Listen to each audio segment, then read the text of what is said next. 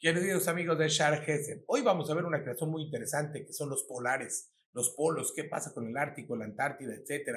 Antes quiero introducirlos con algo del Shulchan Aruch. El Shulchan Aruch escribe así explícitamente en nuestra base de datos, nuestra base de la alhaja que dice, y, em, el Shulchan Aruch dice, alarim. Dice, hay que hacer la verajá. ¿Cuál verajá? Baruch Hashem, lo que no me la olam, o sema, severshit. Ahí recordamos cuando Hashem hizo esa creación tan maravillosa, que no nomás la hizo y la dejó, sino al contrario, Hashem la hizo tan preciosa y la supervisa día a día, minuto a minuto.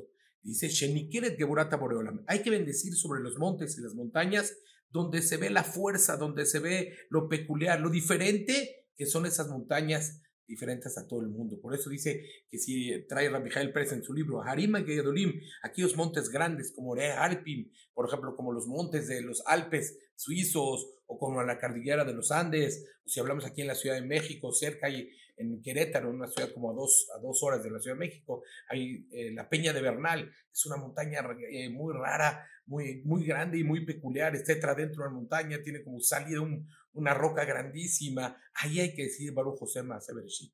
Bueno, ya que tenemos algo de los polos, ¿ustedes saben cuál es la diferencia entre los polos? Hay el polo norte y el polo sur. El polo norte es llamado el Ártico. El Ártico es increíble, ahí no hay pingüinos, ¿sí? Pero sabemos que es, imagínense, todo un deshielo muy grande está cubierto sobre hielo, es imagínense que hay hielo sobrepuesto. En cambio, la Antártida, que es en el sur, ahí muy abajo de, de Argentina, ahí es que es donde hay pingüinos y está el faro, dicen que es el último lugar del mundo, etcétera, ¿no? Dice, ahí se llama la Antártida, que es, ahí sí es un continente grandísimo, maravilloso, donde, que, donde es totalmente de hielo. Eh, es increíble, pero hace muchísimo tiempo tuve el gusto de ir a Alaska, que ahí mamás, una persona siente Boreolam, siente el Perek sientes la creación tan divina, los icebergs, lo que es eh, todos los glaciares, maravilloso, pero algo me maravilló, más, perdón, ¿qué fue? Llegamos y en una casita así vimos un mezuzá. La primera casa que vimos en, en, Alaska, en Juneau, fue una casa con un mezuzá que que había Yehudim, etcétera. Tocamos la puerta, y nos habló, etcétera.